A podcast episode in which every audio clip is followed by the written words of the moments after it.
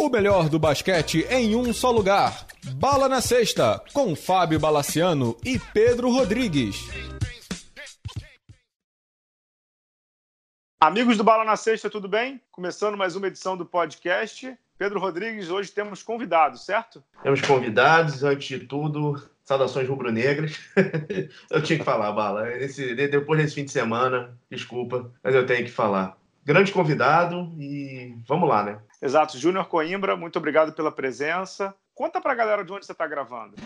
Ah, primeiro é um prazer estar falando com vocês. Fábio, que aliás já foi no meu, no meu programa, né, no Rap 77, podemos falar um pouquinho lá de basquete. E eu tô aqui no, eu tô no Japão agora, agora são agora é de noite aqui, é de manhã aqui, né? E vocês estão gravando de noite, a gente de manhã aqui, então é a diferença de horário é meio complicada, fuso horário. Estou aqui no meu hotel em Tóquio, estou ficando uma semana aqui trabalhando e estou voltando já para o Brasil daqui a pouco. E o, o Júnior, que além do canal Rap 77, que é sensacional, vi uma entrevista muito boa com o Alex Escobar recentemente, ficou muito legal. O Júnior também é organizador de evento há mais de 15 anos, né? E daqui a um mês, mais ou menos, a gente vai ter um, um, dos, um dos, eventos que já virou símbolo da cidade do Rio de Janeiro, né, Bruno? Conta pra galera e convida todo mundo também, fica à vontade. É, o, o Jogo das Estrelas hoje ele tá no 16 ano, né? Em 2019. Graças a Deus, com um enorme sucesso. A gente começou aí pequeno, entendeu? Lá no Centro de Futebol Zico, né?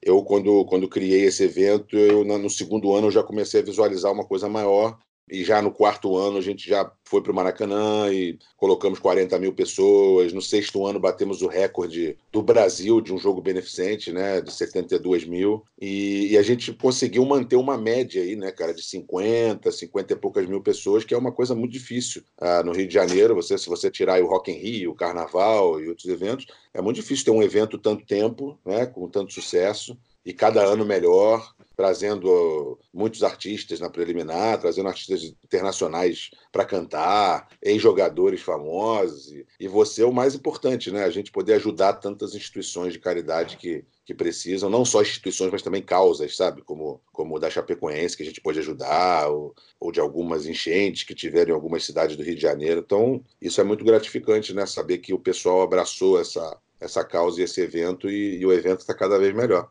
Exato. E, obviamente, a gente não te trouxe aqui para falar de futebol, porque de futebol eu, como tricolor, não quero nem saber o que está acontecendo no mundo. Mas, assim, é, obviamente, a galera já deve ter ligado o nome à pessoa, né? E filho de quem você é. Você é torcedor uhum. de quem? Conta para a galera de quem, para quem você torce. tá querendo me complicar agora nesse momento, né? Só de sacanagem, né? Eu, eu, eu tenho um amor um carinho pelo Flamengo de sempre, claro, desde que eu, desde que eu nasci, porque meu pai é o maior ídolo da história do Flamengo. Mas eu, quando meu pai estava parando, o meu segundo time era o Guarani, né? O Guarani de Campinas, que, que naquela época era, chegava em tudo que é final. Então, depois que meu pai parou, eu adotei o Guarani como meu time principal, porque eu, eu, eu torcia mais pelo meu pai do que do que pelo Flamengo. Então, eu sou Guarani, sou Guarani doente, né? Uhum. Infelizmente, hoje o Guarani tá, uma, tá ruim, tá na Série B, mas está tentando melhorar e o Flamengo agora nessa, nessa, nessa fase inacreditável. Mas é o carinho pelo Flamengo é sempre, né, cara? É, não tem como não associar a minha, a minha pessoa com o Flamengo. Mas que eu sou bugrino, eu sou, né? Exato. E trazendo agora para o basquete, você também torce para um verde, é o time que a gente vai começar falando nesse podcast aqui, né? Que é o Boston Celtics aquela vez que a gente gravou lá, no, lá no, no, seu estúdio, queria que você contasse umas histórias de quando você morava no Japão, antes da gente começar a gravar, que essas histórias são sensacionais. Acho que, uhum. eu, nem, acho que eu nem contei para o Pedro. É, você é Boston Celtics mais doente do que meu primo é pelo Lakers, né? Isso, isso é bom deixar claro para os nossos ouvintes que você é doente mesmo, mesmo, mesmo, mesmo. E aí, como é que você morou no Japão durante muito tempo? Como é que você fazia para ver os jogos, para acompanhar o Boston na época? Conta para galera. É, supostamente eu sou mais doente por, por basquete, por Boston Celtics, do que até mesmo do que futebol, cara. Porque, eu, porque o futebol, talvez por eu ser filho de quem eu sou e você ter tudo, né? Eu joguei futebol minha vida inteira, sou do futebol. Então, a NBA uhum. para mim é uma paixão muito maior, porque ela, ela era mais distante, né, cara? Então, se você perguntar, a pessoa acha que o Guarani, você fala assim, ah, Boston, tu é verde só por causa do Guarani. Eu falei, não, eu nos anos 80, 86, 87, eu já eu, eu assisti o Larry Bird, o Boston e tal, e eu torcia muito antes de torcer, pro, por exemplo, para o Guarani, né? naquela época de, de colégio na Barra. Então, o Boston, eu, eu, eu fiz loucuras para ver o, o, o Celtics, né? Ir para Boston, eu vou muito para lá, conheço aquela cidade inteira, aquela região inteira só por causa do Celtics. Então, é, o que eu já fiz de loucura, e essa que você está contando do Japão, deve ser a da, da Lan House, né? Que você está falando. exatamente. É, eu, eu, eu vim morar aqui em 2003, eu vim jogar aqui na segunda divisão do Japão, né? Que tinha, naquela época, a segunda divisão do Japão estava bombando, tinha César Sampaio, Beto, Robert, Marcelo Ramos, era, uma, era, era só no estádio lotado. E a gente veio, cara, naquela época a internet era sabe? Não, Discada, não né? É, era diferente. A gente não tinha celular, como é que fala? Celular não, rede social. E esse, esse smartphone agora, né? A gente não tinha isso. Então, eu, eu acordava, cara, por causa do horário, quatro horas da manhã às vezes, e ia para uma lan house. E os caras que jogavam comigo, você é completamente retardado, não é possível, cara, que você vai para lá. Eu pegava um táxi, ia para lan house e, e ficava vendo play by play, né, cara, dos playoffs porque não estava passando. E às vezes eu saía do jogo do, do, do Alan House direto pro treino. Então eu já levava minha roupa e tal. E fora, fora quando na TV a cabo passava o jogo do playoff, então eu ficava de madrugada assistindo. Pô, chegava morto no dia seguinte no treino, né? Então era complicado, cara. E eu morava perto de Fukuoka, tu ia para Fukuoka em época de playoff, de noite, cara, tinha um monte de gente de camisa do Boston passeando por lá, porque tem muito estrangeiro, né? Uhum. Tava muito bacana. Então, cara, são coisas assim que você só faz mesmo, tem que ser muito doente mesmo para para acompanhar. Fora que nas finais lá de 2008, 2010, eu estava em todos os jogos em Boston, todos. Uhum. E, e, tem a história também, como é que você pedia jornal para o hotel? Como é que era essa história? Você... Não, não, é que no, é no, no Japão, quando a gente morava de 92 a 94, cara, isso era uma época do Boston meia, né? Era, é, exato. Você não gosta de lembrar, né? É, mas... Depois, Larry Bird, tem o é. Red Lewis que faleceu, foi uma draga naquela época. A gente é meio sortudo com essas coisas, né? O Boston é, não é fácil, não. Mas nessa época, eu ainda peguei, né? o Larry Bird ainda estava em 92, foi uma, a última época ali. E a gente tinha um, tinha um jornal aqui no Japão chamado Japan Times, que é o, é o jornal em inglês. E como eu chegava do colégio 3 e 10 da tarde, 3 e 10 da tarde é 3 e pouco da manhã no Brasil, e né, já acabaram os jogos eu ligava para o Japan Times todo dia, que tinha Boston, ligava, pedia, me dá, me traz Sports Section, não sei, o cara ia para o Sports, eu falava assim, I wanna, I wanna know the results, the NBA results, o cara, which team you wanna know? Celtics, né? E, e, eu acompanhava, porque aqui em, aqui em Japão, em Shibuya, tinha lojas de, de NBA, então eu comprava as revistas, aquela revista, porque a tabela vinha na revista, cara, a tabela era grossa, porque, pô, 82 jogos, 82 uhum. jogos não, né? time, fora a tabela inteira vinha na revista, né? Então eu ficava acompanhando e marcando, cara. Pensa, é, é muito jogo. Então era a única maneira de você acompanhar. E no jornal no dia seguinte que vinham os resultados, vinha o recap, né, a, a explicação do jogo mas eu ligava para a sessão do jornal para poder saber o resultado do Boston. Que loucura, que loucura. Era, era o pré-assistente pré virtual, né? É pré-Siri, né? Pois é, é, não é fácil não, cara. Era uma época, né? Essa garotada de hoje não vai entender que, que como a gente passava, né, cara? É verdade. Pô, cara, tinha que gravar, e era terrível. Se você não tivesse ali assistindo, não via mais. É verdade. Agora, trazendo para os dias de hoje, a gente está tá gravando exatamente no momento em que o Boston está jogando com o, com o Nets, né? No jogo que deveria ser o, o retorno do Kyrie Irving para Boston, mas ele não está jogando, né? Tinha até uma é, placa na frente do novidade, né? Que novidade, é. ele não apareceu lá, nossa. Dores no ombro, senhores. Dores quem, no é, ombro. Quem não sabe? Ele jogou no Boston dois anos, ele não foi a Cleveland praticamente uma vez. Foi uma vez na. E aí Sei... tinha até uma placa na frente do TD Garden com como se fosse um X, né? De tipo que ele não tá mais lá, escrito coward, de covarde, né?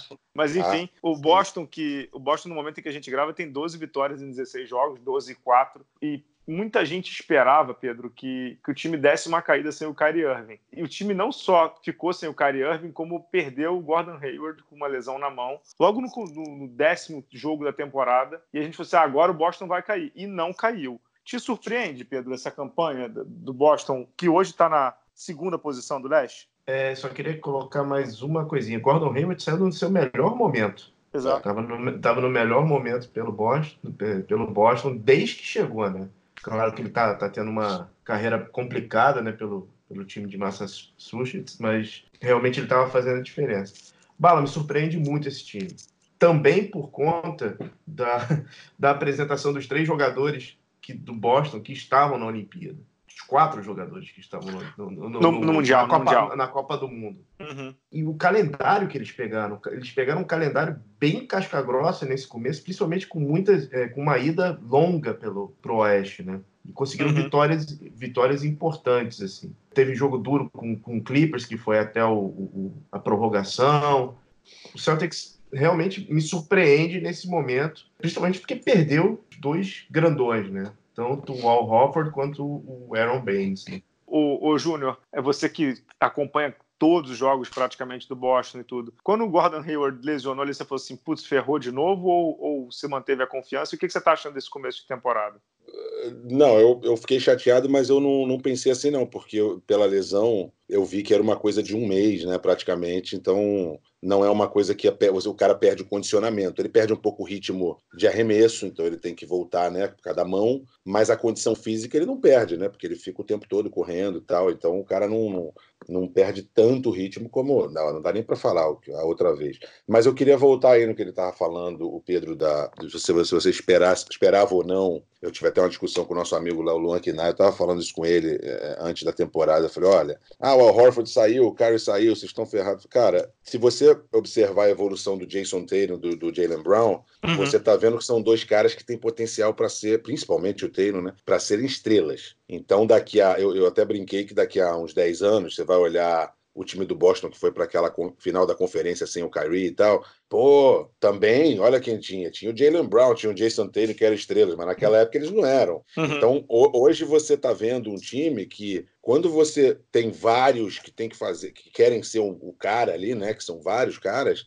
é muito difícil, né? Não é todo mundo que consegue. Então, quando você tira dois dessa equação, ficaram praticamente o Boston hoje. Ele tem quase, você pode dizer que ele tem quatro estrelas. Ele tem o Kemba Walker, o Gordon Hayward e esses dois que estão praticamente virando estrelas e o Marcus Smart que está me surpreendendo muito, né? Porque está acertando tudo de três e está fazendo aquilo que ele já fazia na defesa. Então, eu, eu não vou dizer que eu esperava ficar em primeiro direto, mas eu esperava assim um time não só muito competitivo como favorito. Falei isso várias vezes. E nesses jogos da Costa Oeste que ele está falando, se o Gordon Hayward tivesse jogando, se o Kemba Walker não tivesse lesionado, talvez o Boston, ao invés de ter feito 2-3, ele teria facilmente feito 3-2 ou até 4-1, entendeu? Porque o jogo contra o Clippers ele tá ganhando de 8 pontos, faltando 2 minutos e pouco, entendeu? É, e o é... jogo do Kings tava, tava, na mão também, né? É, o jogo do Kings é aquela bola do, do Smart, que a bola. Né, que entra e sai duas saiu. vezes, né? É. E o jogo do Denver, se você ver, foi o jogo que o Kemba Walker saiu,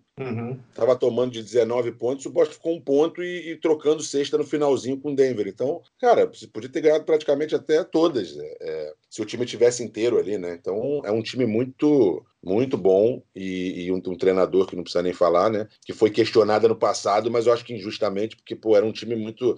Pô, você ouvir do próprio Al Horford, assim, que é um cara né, sabe, muito centrado e tal. Ele fala, cara, não, não dava, não dava liga, não dava certo. É... Aí você fica olhando, você fala, cara, o, negócio não estava bom mesmo, entendeu? É, então, mas vá lá, vá lá, Pedro. Mas assim, deixa eu só colocar uma pergunta na mesa, que assim, é justamente sobre o Brad Stevens, né? Que eu acho ele Isso um aí. ótimo técnico também. Mas assim, eu fico um pouco na dúvida, é, Júnior, assim, tá muito claro que esse time tem muito mais a cara dele do que o time do ano passado, né? É, e aí eu acho que passa muito por controle de vestiário mesmo, porque e aí eu não sei se a culpa é só dele, claro, porque me parece uhum. que controlar o Kyrie Irving no vestiário é, é algo realmente dificílimo, né? É, do jeito que é. o cara tava lá, ele falando mal do, dos garotos e pô, eu não sei se chegou a ler uma reportagem, não sei se foi na Sports Illustrated ou na ESPN, que deu problema entre o Kyrie Irving e os garotos na pré-temporada da temporada passada, ou seja, não foi no campeonato, foi na pré-temporada, eu tava dando merda. Então, assim, é. o, que eu, o que eu queria perguntar é sobre, assim, como você enxerga o Brad Stevens? Ele é um técnico que vai conseguir levar o Boston a título ou ele é um técnico de time operário? Porque, assim, esse time do Boston tem muito a cara de,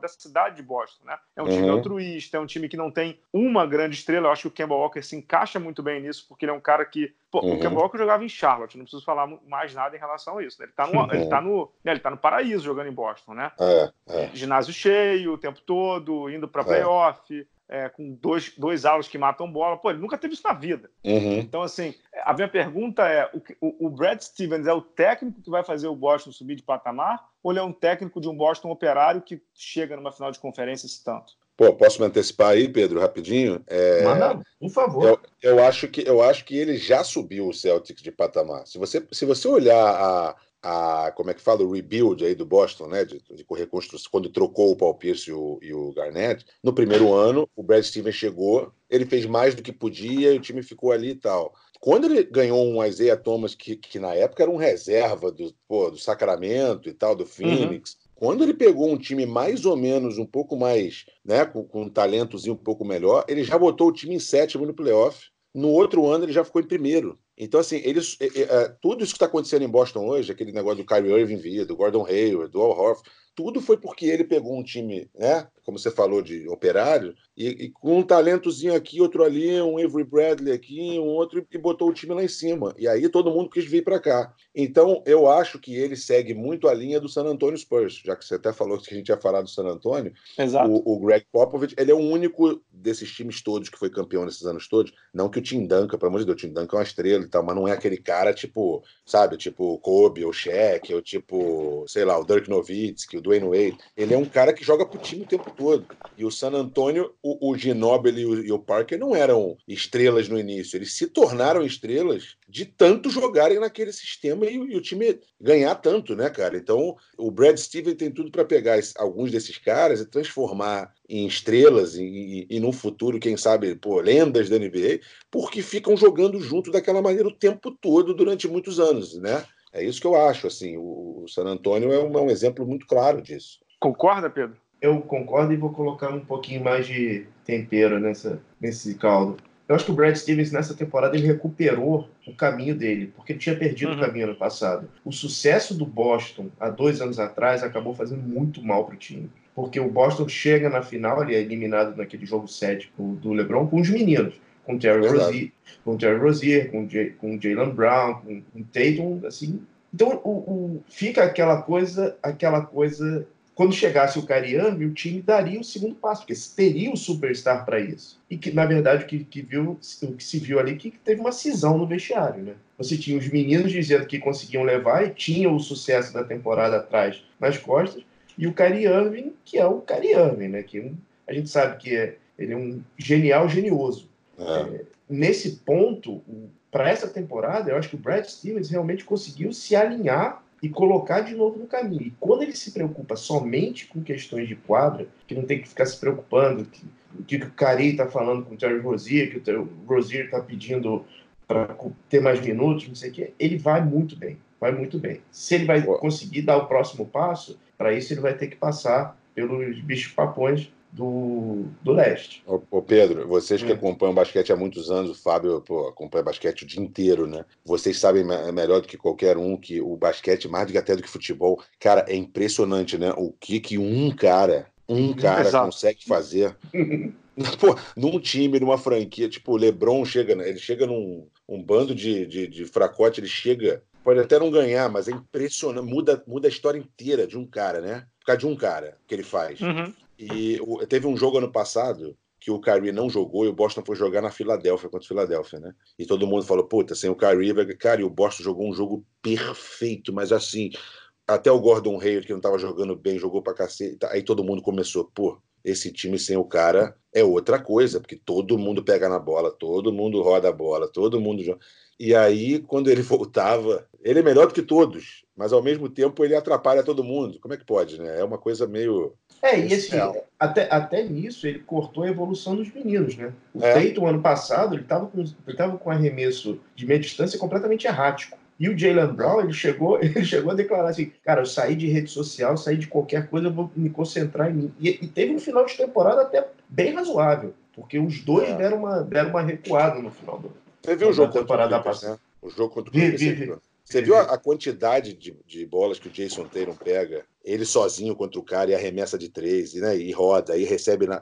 É o tempo todo, né? E com o uhum. Kyrie você não, não, não, Esses caras não recebem a bola, né?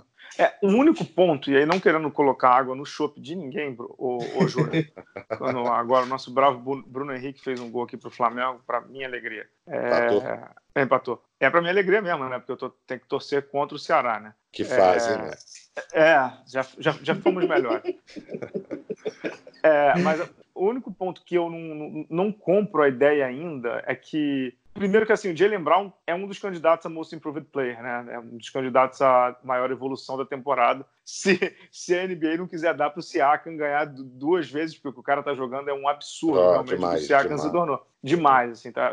A gente até colocou hoje no grupo dos assinantes do Bala na sexta que o Siakam tá com as médias melhores que a do Kawhi Leonard, né? Mas não é, não é aí que eu queria chegar. É só porque eu não sei se, e aí também é, é, emendando com a pergunta, até onde esse time do Boston pode chegar com essas peças. Eu não esperava muito, porque eu, eu, conheço bem a fera, né? Mas acho que assim falta um pouco de jogo interior para o Boston, né? O, o Ennis Canter não, não, não, não vai trazer para o Boston uma solidez defensiva e, e, ofensiva que o Boston, que um time para chegar deep, né, profundo, como os americanos falam, em playoff precisa. Então, eu acho que assim fica muito bom no perímetro, né? Muito bom no jogo espaçado, principalmente quando o Hayward voltar em janeiro, em fevereiro. Mas você acha, ô, ô Júnior, que é, que é time para brigar pesado por, por final de, de leste ou título de leste? Ou ainda está um patamar abaixo, de, principalmente de Filadélfia e de Milwaukee Bucks? É complexa essa pergunta, porque assim, você tem times que jogam muito no garrafão, tem outros que ganham jogando sem estar no garrafão. Que nem o Golden State lá, você, né, você não tinha uns grandões ali, mas você tem uhum. três caras arremessando de tudo que é lado, então isso, né, faz o outro time ter que correr atrás o tempo todo. Se for ver o, o Philadelphia hoje, né, que está jogando um basquete que não é assim o melhor, você tem um Ben Simmons, que é o, o, o, cara não consegue arremessar de nenhum lugar, e isso acaba com.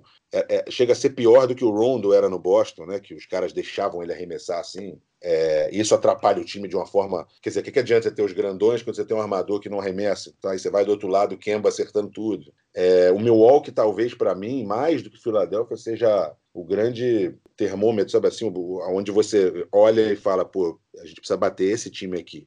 E o próprio Lakers, o Lakers tem caras grandes, né? O Anthony Davis e tal.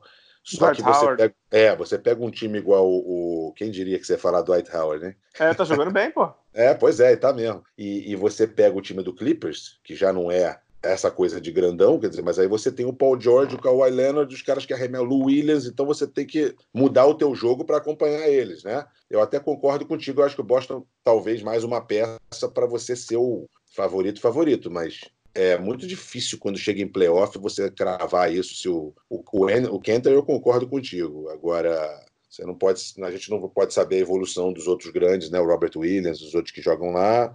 É, se o Boston conseguir fazer esses quatro que eu falei, junto com o Smart, jogarem de uma maneira, não vou te falar igual o Golden State, mas próxima disso, onde você tem que. Né, ou próximo ao Clippers, eu acho que o Boston tem chance sim. Então, e, e a gente não sabe a evolução do Robert Williams, né? Que, eu acho que o Boston precisa de um cara grande que não precisa ser o cara, mas que dá uma, uma consistência melhor ali ao, a parte do garrafão. É, é o, que é nessas horas que o Al Horford faz uma falta danada, né? Porque é um cara que não só passava muito bem, arremessava muito bem de três. E defendia é das... super, né? Muito bem. E, e, é uma das coisas que o Antetokounmpo tem problema é o arremesso de fora. Então que ele tem que melhorar, porque se ele quando joga contra times que se baseiam no garrafão que ele pode tirar vantagem, beleza. Mas na hora que tem que abrir a quadra ali, tem que jogar arremessar de fora, os outros caras arremessam e ele não, não arremessa muito bem. Então se o Boston conseguir que esses quatro consigam uma consistência igual a igual os caras do Golden State era, igual o Paul George e o Kawhi são, o Boston pode fazer com que os outros times mudem a forma de jogar, ao invés de jogar muito no garrafão, jogar mais fora. E, e, e o Boston pode levar vantagem nisso. Mas eu concordo contigo que se eu fosse cravar agora, eu, eu, eu diria que mais uma peça ali no garrafão, o que é difícil né, na NBA hoje para você abrir mão de alguém, do, de um dos caras bons do Boston para conseguir um cara desse é difícil. Mas eu, eu diria que é favorito sim no leste, mas é, tá atrás ali do Milwaukee, talvez. Agora, Concordo, Bala, Concordo. Agora, Bala, a gente pode considerar a elite do leste Milwaukee e Filadélfia, um pouquinho, né? Uhum. É, o, seg o segundo nível seria Boston e Heat? Hum, Boston e Heat. Acho que sim. Toronto. É, Toronto. Eu, eu, eu acho que é Boston e Heat com Toronto e o Indiana querendo entrar, mas o Indiana tá tão inconsistente que é difícil de falar do Indiana, né? Para mim é uma grata, uma grata surpresa o Toronto. Eu não esperava o Toronto tão bem assim, né? Porque não, entre aspas, não foi só o Kawhi que saiu, né? Foi o Kawhi que saiu, foi o Danny Green que saiu e é. o time da, da por cima conseguiu perder o, o Kyle Lowry no começo da temporada, ou seja, você perdeu três titulares no começo da temporada estão conseguindo se manter. Mas eu acho que o Boston está um pouquinho à frente do Toronto e bastante à frente do Indiana. Então, se pudesse fazer um ranking de forças assim no leste, eu colocaria o, o Milwaukee na frente, o Sixers depois, depois o Boston, junto com o Toronto. Acho que é por ali. O que eu, o que eu realmente aprecio no Boston é, foi o que o, o Júnior estava falando, essa, essa disposição de você não saber quem é a estrela e de você não saber quem é o, o go-to guy, né, como os americanos chamam, isso é muito incrível. E isso times que têm uma estrela só sofrem muito, né? Que é, pô, é. a defesa concentra e colapsa 200 mil vezes em cima dele, entendeu? Dobra, triplica a marcação, é, faz ajuda na rotação. Quando você tem um time como o Boston, sobretudo com alas muito móveis e muito flexíveis, digamos assim, como o Jason Tatum e o Jalen Brown, isso ajuda demais, né? demais. É. A, a, preocupação que eu tenho é, por exemplo, essa que você falou, que o Júnior falou. Se pegar um Milwaukee, por exemplo, em playoff, que tem um cara 4 muito físico como o Antetokounmpo, eu não vejo quem do Boston marca ele, entendeu? Hoje o 4 pode ser o Boston... Smart, né? O quê? Não pode ser o Smart, né? É, o Smart que é meio Alex Garcia, se duvidar. É, verdade. exato. Nossa, que comparação. É.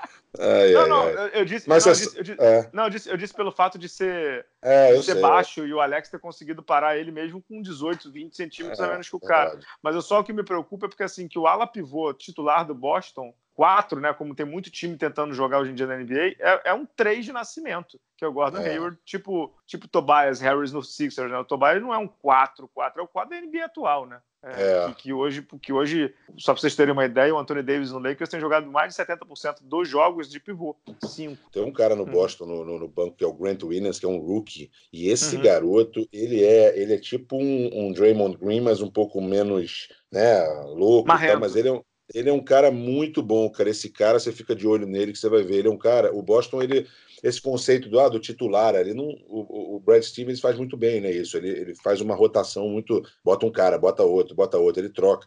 E esse Grant Williams, ainda, eu acho que ainda vai fazer muita, muita diferença para o Boston em um playoff, cara. Ele é um cara, ele não é tão alto, mas ele é muito, ele é muito inteligente, é, ele passa muito bem. Ele é um cara que tem um, ele é bem, muito bem conceituado. O pessoal, todo mundo fala muito, os próprios jogadores ali, o treinador. Esse cara vai ser um cara que eu acho que pode surpreender no playoff. Eu só não, assim, não, não é só de lado torcedor, não, mas eu, eu não consigo colocar o Philadelphia. Uhum. Eu posso até botar o Milwaukee em primeiro, mas o Boston eu coloco em segundo. O Philadelphia eu não consigo ver. Eu não sei, cara, se é por causa do Ben Simmons, ou se é por causa do, do Tobias Harris, ou para o Embiid ser tão maluco e acontecer tanta confusão com ele. Eu não sei, eu não consigo, sabe? Eu não uhum. vejo o Philadelphia, assim, pô, Philadelphia para a final da NBA. Não consigo. É, o, o, que eu acho do Philadelphia nem era o tema do programa, mas assim, vale a pena entrar um pouquinho, é que eu tenho uma preocupação muito, muito grande sobre. Você não consegue jogar playoff com o Ben Simons afundado no garrafão, como a gente está vendo na temporada regular o tempo inteiro, porque os times jogam ele lá para fora, né? E empurram ele lá para fora o tempo inteiro e meio que fala, ah, arremessa aí.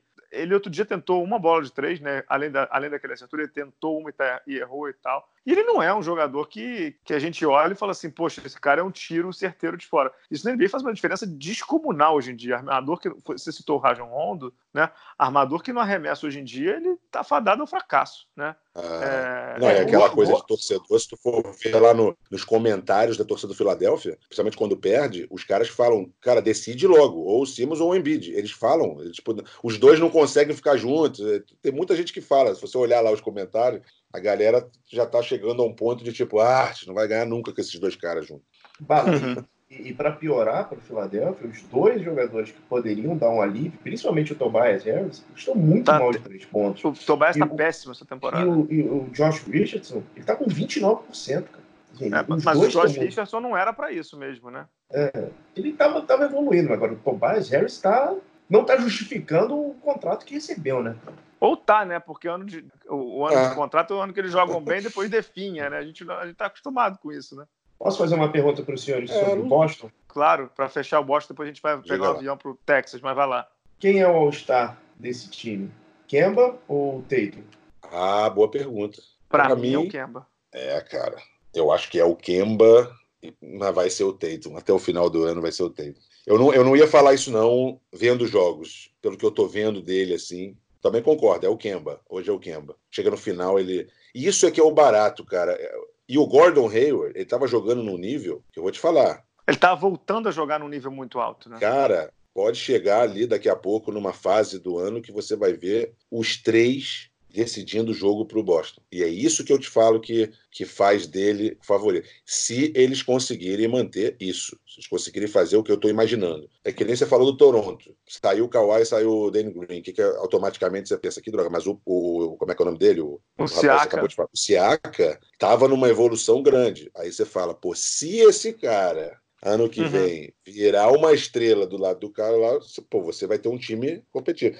Mas o Si é fogo, né? Você espera até, até se concretizar. Então, pelo menos até agora, o time do Boston, esses caras estão. Tá, isso está se concretizando. Você é, sabe que o, te, o Teiron, toda vez que eu vejo o Teiron, eu lembro do draft, né? Uhum. E aí eu lembro que ele ficou atrás do nosso bravo Lonzo Ball. Ah.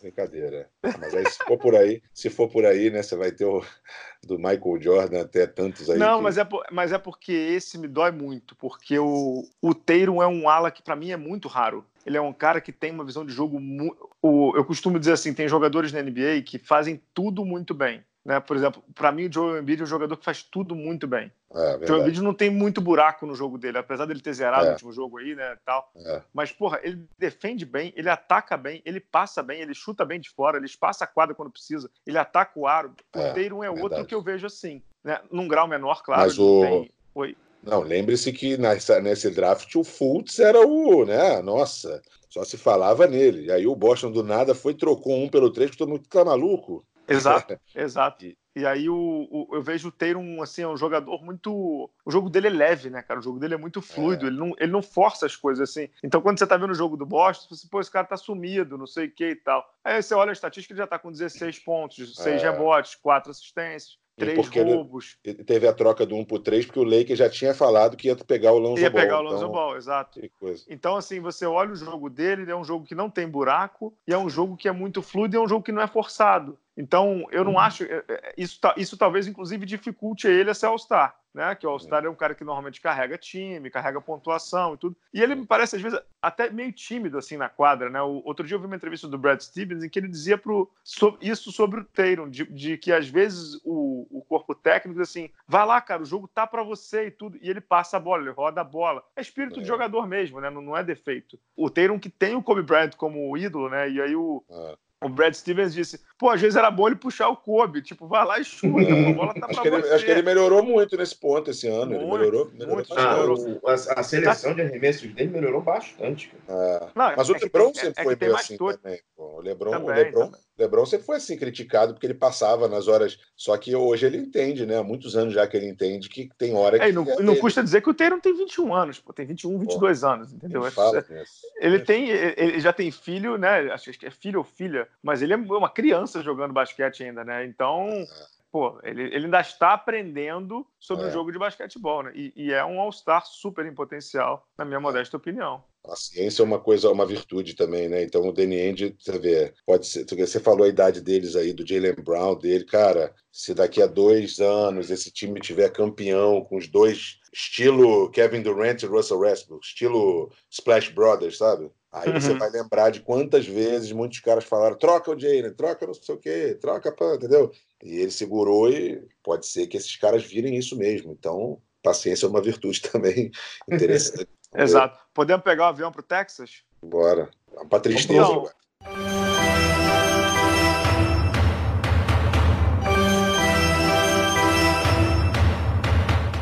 uma tristeza que é o seguinte: a gente olha a parte de baixo do, do lado oeste, né? A gente tem o Golden State Warriors, aquele time lá, né? Do, do... Esse time não ganhou nada nos últimos anos, né? Tá com 3 e 15. O Memphis, que a gente sabe que é, uma, é para ser uma draga danada. E logo depois a gente tem o San Antonio Spurs, que já dá para ser chamado de Sanatório Spurs, né? Porque tá o, o caos ali dentro. O time tem 3 e 12, ainda nem foi pro rodeio, né? Da, da viagem que eles sempre fazem todo ano, pra viagem que eles fazem no oeste. Tá com 6 em 12. E aí, Pedro, o que, que já começou em San Antônio? Vamos lá, Bala. É, San Antônio tem, tem aqueles problemas que, apesar de ser uma organização completamente adorada, todo mundo. É uma organização, é um gold, golden standard da de organização, ela é, ainda é muito fechada. Então, o que a gente tem são sinais do que pode estar acontecendo. E o sinal que está saindo é que eles vão explodir esse núcleo atual do, do Golden State, com Lamarcus Aldridge, com DeMar DeRozan, ainda, ainda são abalos sísmicos, na verdade, do grande terremoto que foi a saída do, do Kawhi Leonard, né? Uhum. O San Antonio tinha, ano passado, é, problemas para ganhar fora de casa, mas pelo menos ganhava a maioria dos jogos em casa, manteve viva a sua invencibilidade, né, vamos dizer, de idas ao playoff. Mas esse ano a coisa não está indo, não, cara. Jogadores que eles botavam muita fé, como o DeJounte Murray, muito mal na temporada. E assim, é, não dá para você, é, na NBA atual, contar, com, contar muito com o Rudy. Né? O Rudy Gay é um dos caras que mais arremessa. É sério, é um dos caras que mais arremessa atualmente no time dos Spurs, né? Então, tá estranho lá. Já existem movimentos, diversos rumores de troca, principalmente do DeMar DeRozan, que assim, para os Spurs também é uma, é uma facada, né? Porque qual, qual o asset que ficou do Kawhi? O que, que eles vão conseguir depois de perder o franchise player da década, de perder um top 3 da NBA. É, é um período complicado lá pro pessoal do Texas, cara. É, o, o, o, o DeMar DeRozan, que é free agent, né? Então, muito provavelmente o Spurs está tá tentando alguma coisa é, rápida com ele para ver se tem algum asset. Mas, o, o, o Júnior, a pergunta que, que eu te faço é a seguinte: é hora de implodir mesmo ou tem que insistir um pouco mais que esse time vai chegar a algum, algum lugar? Não, eu acho que sim. Eu acho, eu acho, que alguns times da NBA eles até esperam demais, né? E, uhum. e esperam, esperam e ficam assim: ah, ano que vamos ver se como é que vai acontecer Reagir. o início do ano para poder trocar. E todo mundo já sabe o que vai acontecer. É, é, o que acontecia com John Wall e o Bradley Beal, ou acontecia com alguns outros times que você fala assim, cara, não é possível, todo mundo já sabe o que vai acontecer. Então você não precisa esperar mais seis meses para poder, poder trocar.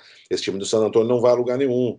Eu, eu te falei antes que o meu irmão torce muito para o San Antônio, então por isso eu acompanho o San Antônio há muitos anos e tal. Uhum. Não é uhum. tão fanático, mas ele, ele, ele vê muitos jogos. E, e o San Antônio, é, nos últimos dois anos, ele, quando vê alguma contratação, ele manda mensagem para mim: diz, o que, que o San Antônio está fazendo?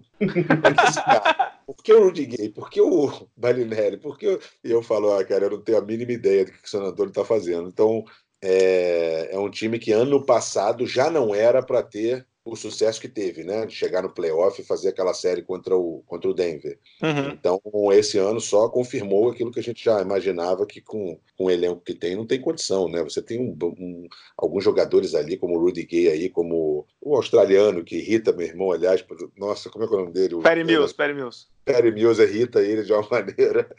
E, e, engraçado, né, que nas competições internacionais o Perry Mills é um, nossa. É um touro, né? Nossa, é um fenômeno, né? É um elenco que ao mesmo tempo tem muito cara velho e tem uns caras muito novos que não, né? Aí você vê uhum. tudo aquilo que a gente falava de um cara, é, o, que o, tio, o que o Tim Duncan fazia com os garotos, né? E como eles evoluíam ao redor daqueles veteranos. Hoje você não tem aquela referência, então é difícil, né? Os caras não, não evoluíram e o, e o San Antonio, eu acho que tem que implodir mesmo, tem que trocar os dois, aí se bobear o Marcus Aldridge e o, e o DeMar DeRozan e começar do zero e pegar uns garotos, entendeu? É, o que me chama a atenção, Pedro já citou, mas eu vou reforçar, eu não vejo evolução alguma no DeJounte Murray.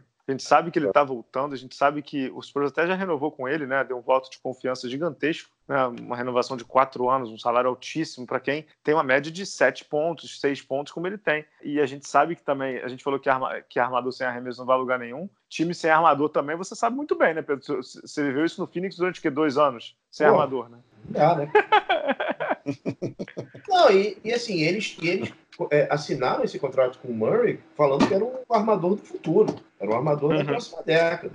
E, uhum. cara, é, o cara não consegue ficar em quadra. Altíssimo, altíssimo nível de, turno, de desperdício de bola.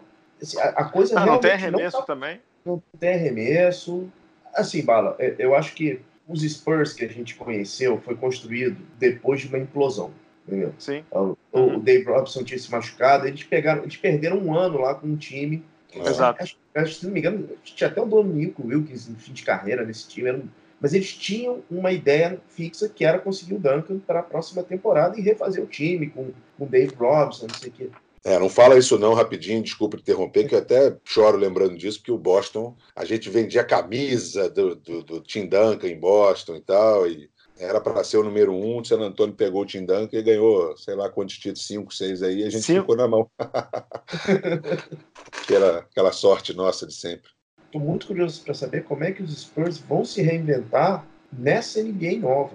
Então, mas aí eu vou fazer uma provocação. Eu converso muito com o Lucas Pastore, né? O Lucas Pastore também é lá do UOL, é um dos editores lá do UOL, e ele é do Spurs Brasil, né? Obviamente torce pelo San Antonio Spurs e tudo, acompanha muito. Eu, assim, puxa, é horrível falar mal do Popovich, né? Ele é uma lenda, ele é provavelmente, junto com o Phil Jackson, o maior técnico da história do, do basquete e tudo mais. Mas assim, até que ponto para o basquete atual, e aí não é certo e errado, é o basquete atual. Não tem jeito, essa velocidade absurda, essas bolas de três absurdas, esse jogo espaçado. O San Antonio Spurs está jogando com Aldridge e Jacob Potter quase que 25 minutos por jogo. Não tem nenhum time jogando com dois caras grandes quase o tempo todo. O Lakers mesmo, quando joga com o Javier Magui e o Anthony Davis, joga 5, 6 minutos e depois já vai trocando, né? Então a pergunta que eu, que eu faço é assim: Beleza, tá claro que os Spurs têm que implodir mesmo, eu concordo com isso. Tem que implodir e ir pro, pro rebuild. O Pop é o técnico para esse rebuild, entendeu? Porque assim, o Spurs sempre foi uma franquia de development de jogadores. A gente estava até outro dia no WhatsApp, né, Pedro, lembrando, uhum. que era George Hill, Gary Neal, é, tantos outros que eles desenvolveram. O Thiago Splitter é um caso de development lá, lá né? É. Verdade. O próprio Bowen. O próprio Bruce o, Bowen. O próprio Bruce Bowen. É, o Perry Mills é um, é um caso de development, né? O Perry Mills pouca gente lembra, mas ele jogou no, no Portland antes de ir pro, pro, pro, San Antonio Spurs. Mas a minha dúvida é, primeiro, não, tá claro que ultimamente o Spurs não está conseguindo mais esse development todo, né? O White, o Brent Forbes, o, o próprio DeJounte Murray não vão se tornar All-Stars como muita gente previa. E outra, o, os drafts dos Spurs também não são mais geniais como era quando você pegava um Ginobili, quando você pegava um Tony Parker, quando eles conseguiam peças como eles conseguiram durante 15, 20 anos. Então a pergunta é essa: é o Greg Popovich o técnico para o rebuild dos Spurs ou chegou a hora de dizer obrigado, meu querido, e tamo junto? Posso? Pode, falar. Deve.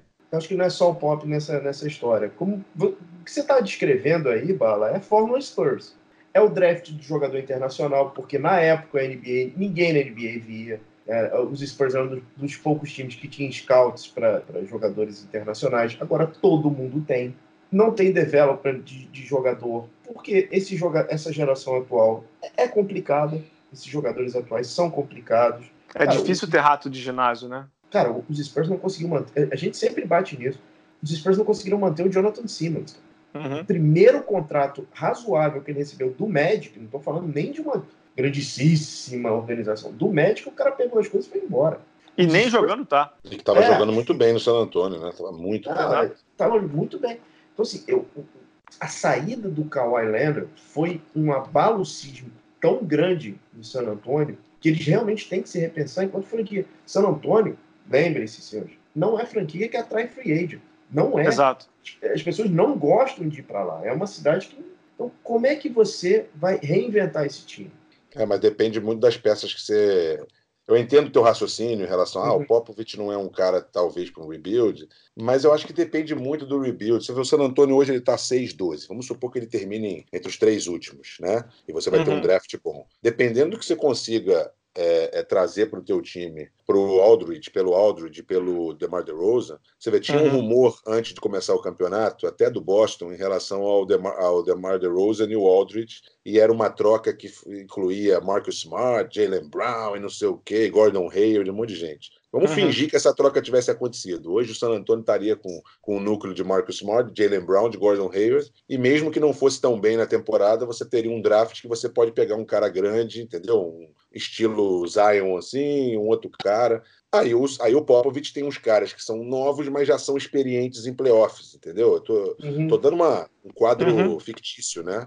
Mas dependendo de quem ele traga, faça uma troca pelo DeMar DeRozan e pelo Aldridge agora no meio da temporada e consiga um grupo, um elenco de caras que, que tem ali um dois caras novos em potencial, mas um cara mais veterano e bom, e que você consiga no draft se reconstruir, ele pode ser o cara assim. É, não vejo isso como um, como um problema, não. Pelo contrário, acho isso como uma coisa boa mas depende de quem eles consigam, que eles, que eles vão conseguir trazer, né, no, no, meio da temporada, se eles fizerem essas trocas mesmo. Que eu acho que eles deveriam. É o que você falou do Aldridge aí de jogar tantos minutos, mas quando você não tem peça de reposição é difícil, né? Para você se manter competitivo, o cara tem que jogar, porque ele vai lá, faz 25 pontos e pelo menos mantém o time ali competitivo. A não ser que ele resolva, sabe, vamos embora mesmo e dane-se, vamos lá para ficar em último e tentar, e tentar no draft. Mas é bem complicado. Essa é uma fase bem. É uma areia movediça, né? Você não sabe bem para onde ir apesar de você saber que você não vai a lugar nenhum.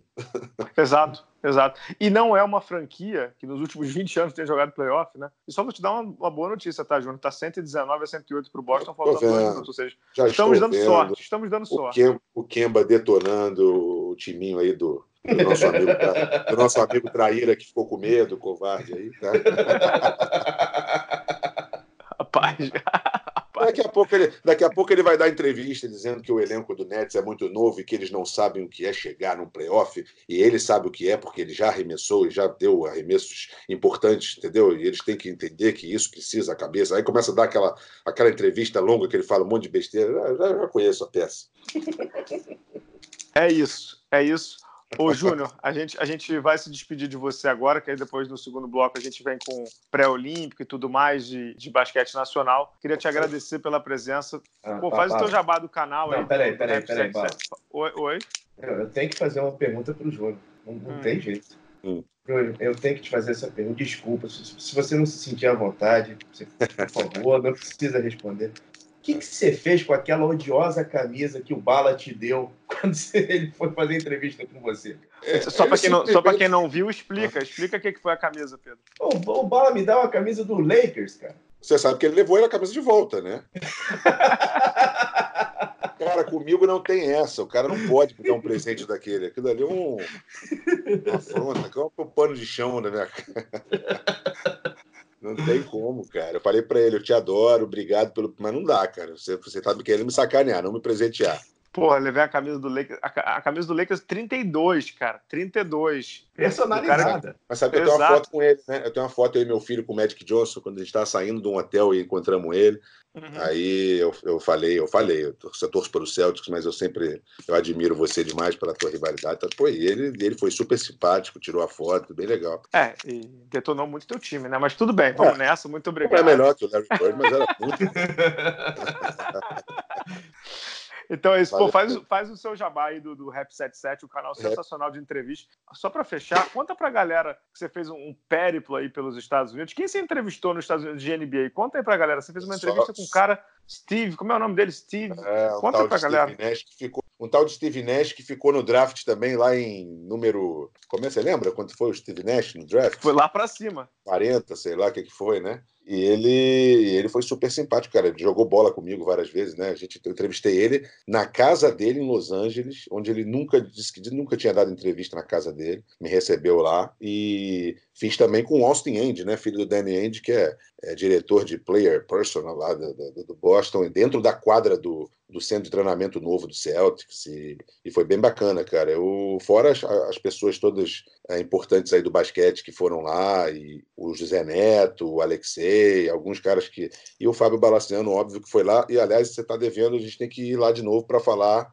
da NBA esse ano. Vamos ver se a gente consegue, né? Pô, é, eu acho que esse ano você não respira mais até o dia 28, mas se você não, quiser, é só me chamar. Tem que ser em janeiro. Tem que ser em janeiro.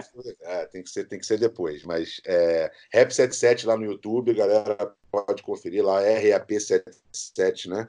E, e, tem muita, muito conteúdo bacana, muita gente importante do meio esportivo, do meio do entretenimento, né? muitos artistas também. Você falou aí do Alex Escobar, eu fiz recentemente com o Cid Moreira também, que foi bacana demais. Enfim, é, tem muita gente legal, tem muita gente legal e. e com a Dani canal... Suzuki foi bem legal que eu vi também. É, essa você viu, né?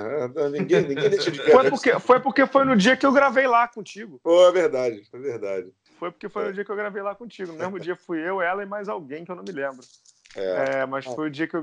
Foi o, foi o Roberto, o Roberto Dinamite. Pô. Dinamite, foi o Dinamite, foi mesmo. Que foi, aliás, muito, muito legal aquela entrevista, que ele fala muita coisa ali bacana, não só do meu pai, da rivalidade, fala da Copa de 82, da, das mágoas dele, cara. Ali, ali, é um lugar que o pessoal se sente tão à vontade que eles falam coisas que ele nem nem estava pensando em falar e eles falam. Isso é, isso é legal, isso é gratificante, cara. Pô, Júnior, muito obrigado mesmo pela tua presença. É que Nada. você tem um bom dia aí. Você está acordando no Japão, né? É, não, agora eu vou, vou para rua aqui, cara. Aproveitar meu dia off aqui, porque amanhã, amanhã inclusive, eu vou fazer uma, um programa com o meu pai lá em Kashima. A gente vai, vai rodar lá as estátuas dele lá em Kashima, e, enfim. Dia 30, dia 30 assisto o jogo do time dele contra o time que eu jogo o Podolski e o Iniesta. Só isso. O time que tá, eu vi seu Kobe, né, do, do Iniesta. É isso aí, é isso aí. Agora, você estava me contando aquela vez que eu fui lá, lá, lá, lá no teu estúdio, que no, no, Japão teu pai não pode andar na rua, né? Ah, é, isso é verdade. Aqui é aquele é que nem. Só o imperador acima. Então, beleza, cara. Pô, muito obrigado pela presença. Que o Jogo das Estrelas, mais uma vez, eu fui no ano passado, pela primeira vez lá, eu estive no, no, no, no Maracanã para ver o Jogo das Estrelas. Que você, você, seu pai e as estrelas que vão estar lá tenham uma noite brilhante e que seja um sucesso. Já é um evento do Rio de Janeiro. É muito aí, sucesso. Você vai estar, obrigado, lá de novo esse ano. vai estar lá de novo esse ano. Beleza, obrigado, cara. Foi um prazer falar com você, com o Pedro. Grande abraço, Obrigado, sucesso, aí, sucesso aí para vocês, cara. Valeu.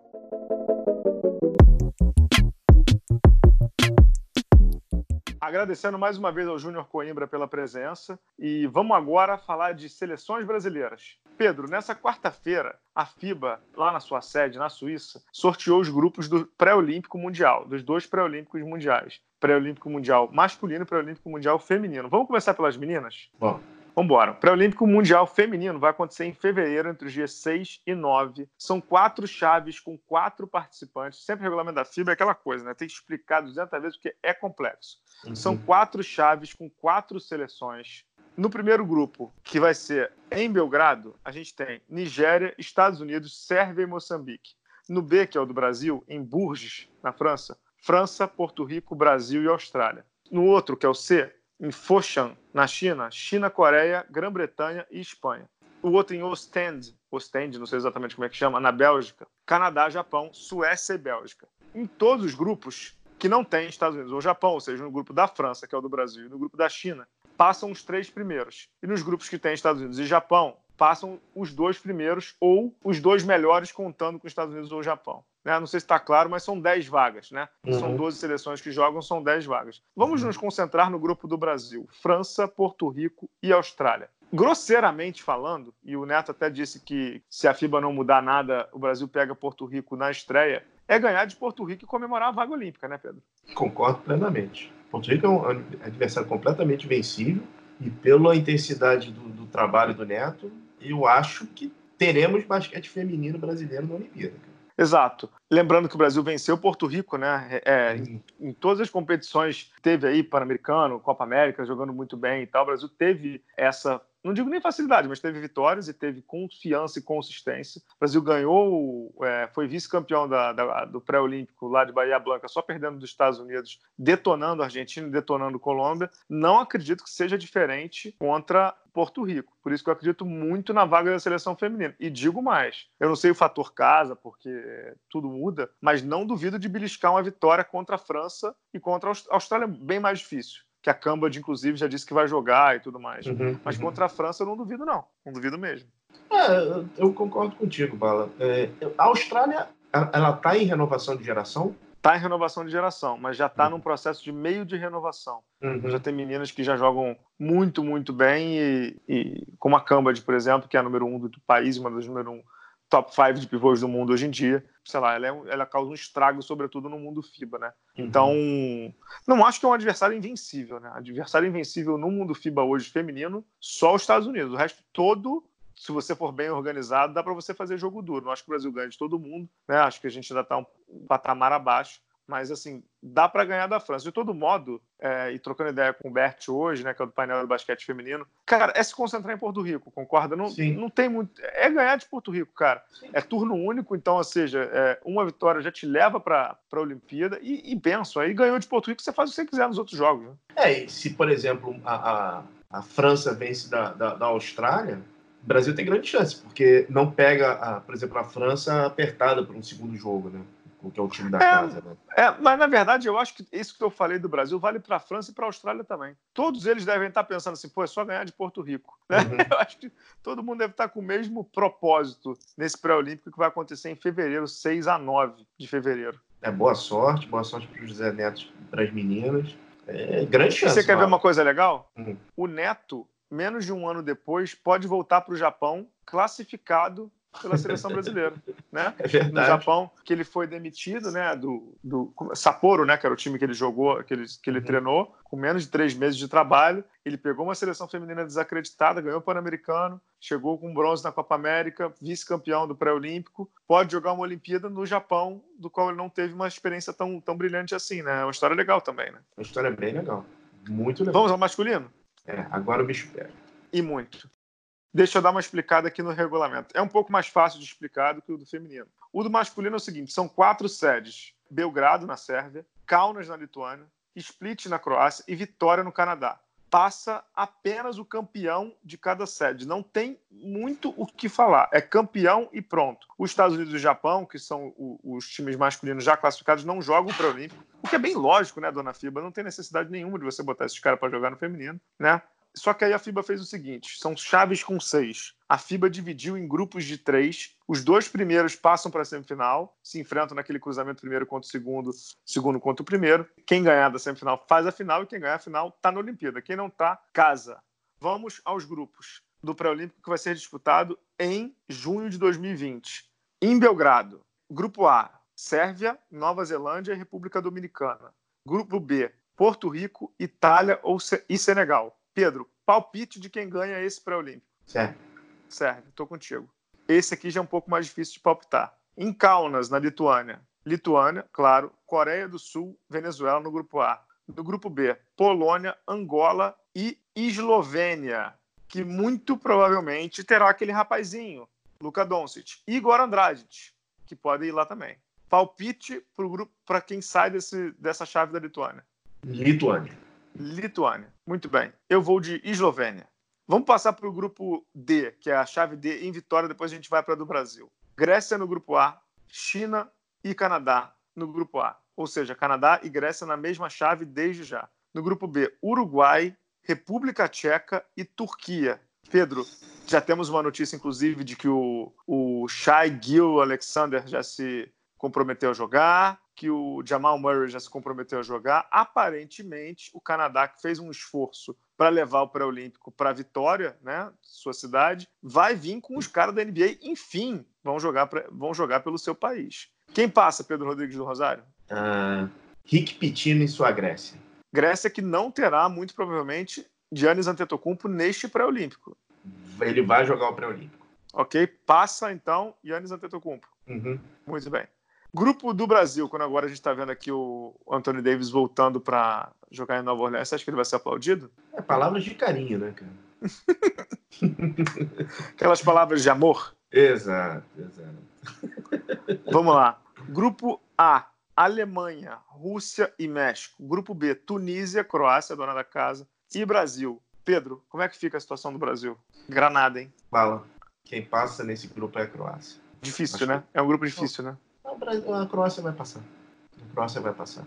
É, infelizmente. E tem um componente aí do Alexander Petrovic jogando contra o seu país, né? Uhum, uhum. A gente está pagando muito caro por aquela derrota da, da, República Tcheca. Da República Tcheca, né? Muito tá caro. pagando muito caro.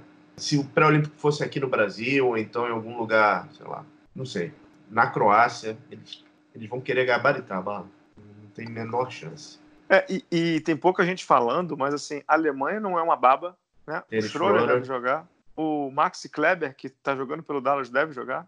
Entendeu? A Rússia pode vir completa. A Rússia pode vir completa com o Sved e companhia. Uhum. Então, assim, tá longe, longe, longe de ser só a Croácia, né? Eu falei dos quatro aí, né? Brasil, Croácia, Alemanha e Rússia é granada de pino aberto, né? É, é, é complicado. E assim, a gente está com o Varejão parado e o Varejão é titular absoluto. Uhum. Complicado. A gente está com a gente tá com o Raulzinho jogando 5 minutos por jogo, 8 minutos por jogo. Felício a gente tá- também. Tá, a gente está com o Felício lesionado. A gente está com o Nenê que a gente não sabe se volta para a seleção, mas enfim, com o Nenê que ainda não estreou na NBA. Caboclo, Cara, a gente está com a gente Caboclo, tá com sobe desce tá, de league. Um caboclo que não entra. A gente está com o Alex que querendo ou não é um ano mais velho, já com 40 anos. Leandrinho com um ano mais velho. Não me parece ser um cenário dos mais agradáveis, né? Não, não é, não é. Bala, aquela derrota na República Tcheca, a gente está pagando caro.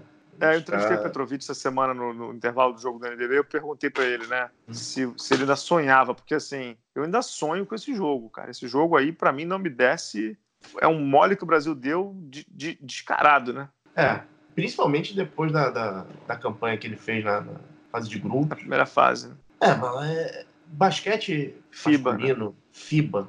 É, um é muito equilibrado é muito difícil. É muito difícil. Você olha aqui, tem a Itália que é muito forte, Porto Rico você não pode descartar. É, o Canadá, se vier, até, até o Andrew Wiggins parece que vai voltar a bala. Uhum. Então, é... Voltar não, né? Estrear, né? vou fazer uma maldade. É mais fácil o Nick Wiggins jogar, né, cara? Uhum. Que tá aqui no NBB, né? Tá aqui no NBB, no Bauru. eu estava pensando outro dia uhum. que, assim, partindo do pressuposto que Sérvia, Lituânia, é, Croácia, vamos lá, Croácia e Canadá passem, você tem fora da Olimpíada times como Itália, Eslovênia, uhum. Brasil, Alemanha, Grécia ou Canadá, República Tcheca e Turquia. Cara, a FIBA e o Comitê Olímpico têm que rever isso urgentemente. Doze times numa Olimpíada masculina, sobretudo na masculina, no feminino, eu acho que até o nível cabem 12 seleções, que acho que se botar mais o nível técnico vai piorar muito, mas 12 seleções no masculino eu acho um número muito baixo, Pedro, muito baixo mesmo. O problema é o tempo, a janela de tempo. Uma Olimpíada é um mês e é, são, basquete são basquete duas joga, semanas. É, são duas semanas. É muito pouco tempo. E é muito back-to-back. Não tem, você joga um dia, joga o dia, dia seguinte, depois dois dias. É, é... O problema não, é o tempo. Olimpíada sempre joga um, descansa o outro, né? É. é o, problema é, o problema todo é esse, né? É uma semana. Eu acho que um dos movimentos que a FIBA fez de aumentar a Copa do Mundo era justamente para tentar ter um torneio com mais, é, mais dessas equipes. Uhum. Mas o, o, grande, grande palco do, do basquete FIBA é a Olimpíada, cara. Não tem jeito. Exato. Ah, eu acho que se tentar, sei lá, 16 times com quatro grupos com quatro e depois ir para uma oitava de final e tudo, eu acho que, que daria para tentar, porque, cara, fica muito time bom de fora. Muito, é. muito mesmo. Sim. É preocupante, né? É preocupante. É preocupante e pra gente é ruim, né? Pro Brasil é muito ruim, porque a gente perde uma vitrine muito grande. Né? Pro basquete nacional, a seleção ainda é, é importante para empurrar a modalidade para frente. Né? Eu acho. Bom, mas boa sorte né, para o time do Petrovic, pré-olímpico é, masculino em junho, Pedro. Se não me engano, 25 a 28 de junho. As datas ainda vão ser confirmadas, tabela, os horários e tudo mais. O Brasil vai jogar em Split, na Croácia. Não é a banana Split, é Split a cidade. O Brasil vai jogar por lá num cenário pouco convidativo, né? Não, nem, nem um pouco. Boa sorte, né? Boa sorte para o Petrovic, os comandados da, dele. Mas vai ser muito difícil, mano. Muito difícil. Exato. De curtinhas para fechar o programa? Vamos falar do novo assistente do, do, do Petrovic, que é o Léo Figueiró, técnico do Botafogo. Está na comissão técnica agora da, da seleção brasileira. Uhum. O Léo está galgando passos, né?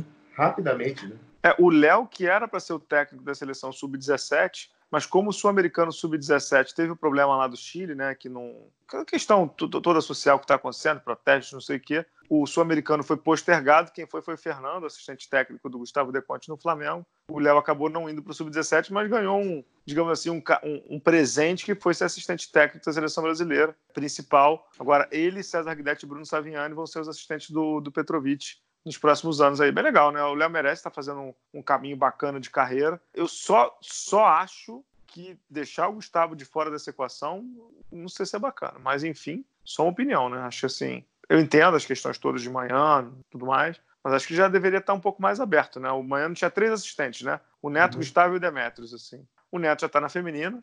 É, o Demetrios tem uma questão que, digamos que ele não se dá bem com o corpo diretivo da CBB, né? Uhum problema bem antigo. Quem buscar lá no blog tem. Quem buscar no blog tem as explicações lá antigamente. Diferenças né? problema... criativas. Exato. Quando uma banda se é... separa. Exato. Mas eu não entendo como é que o, como é que o Gustavo Deconte não, não, não tá no meio dessa equação, cara. Não entendo mesmo, de verdade. Acho que ele é o técnico, o melhor técnico que a gente tem no Brasil. Acho que o Léo está fazendo um ótimo começo de carreira, mas o Gustavo já tem o quê? 10 anos consolidado no, no, no cenário nacional, né? Só, uma, só uma opinião. Concordo, não? Concordo, concordo inteiramente contigo. Então, a minha curtinha tem a ver com o Gustavo, né? Eu comentei o jogo do Flamengo essa semana. O Flamengo venceu o Botafogo, do Léo, inclusive, 81-72 na Arena Carioca 2 para 225 pagantes. Pedro, essa é a minha notinha, eu não vou nem comentar. Não tem muito o que falar. Pagantes né, não, né? Presentes, né? Presentes. Presente, 200... presente, presente. Exato. Pagantes foram 108, né? É, a gente está falando isso já em alguns programas e vamos ver, vamos ver o que acontece. Assim, médias de público de de Flamengo, Corinthians, assim, extremamente. A maioria dos clubes do NBB são completamente decepcionantes e cai por terra uma coisa que era uma das soluções de, dos gatos, de todos os gatos mestres que, que, a gente conhecia, que no dia que o NBB tiver clube de camisa vai ter o ginásio enche. A gente não está vendo uhum. isso. Exato, exato. Eu prometo fazer uma matéria para o blog com média de público quando acabar o primeiro turno, que acho que a gente já tem um pouco mais de, de base de dados, né? Oito jogos uhum. para cada um por ali, sete jogos para cada um por ali. Eu prometo fazer uma matéria para o blog sobre isso, porque os números não são muito bons, não. É, eu tenho mais uma, na verdade, fazer um teaser, né? Teaser. Para o programa da semana que vem, que a gente vai avaliar a fundo as mudanças que a NBA está propondo para corpo de. Calendário, né? É, para o ano que vem. Tem mudança na temporada regular, tem mudança em playoff, tem história do torneio. Duas coisas. Eles querem acabar com o tank e eles estão preocupados, muito preocupados, com a questão de audiência. Uhum, então, uhum. É, a gente vai cair dentro nesse, nesse assunto semana que vem. Tem bastante coisa aí para a gente dissecar, mas assim, o sinal amarelo tá ligado lá na NBA. Exato. Fechamos, cara? Fechamos, fechamos. Agradecendo a você, ao Júnior Coimbra, nosso convidado de hoje. Agradecendo ao Giovanni, nosso editor cracaço de bola, por todo o trabalho que tem feito aí. Voltamos semana que vem, Pedro? Semana que vem estamos aí. Muito obrigado, pessoal. Até a próxima. Tchau, tchau.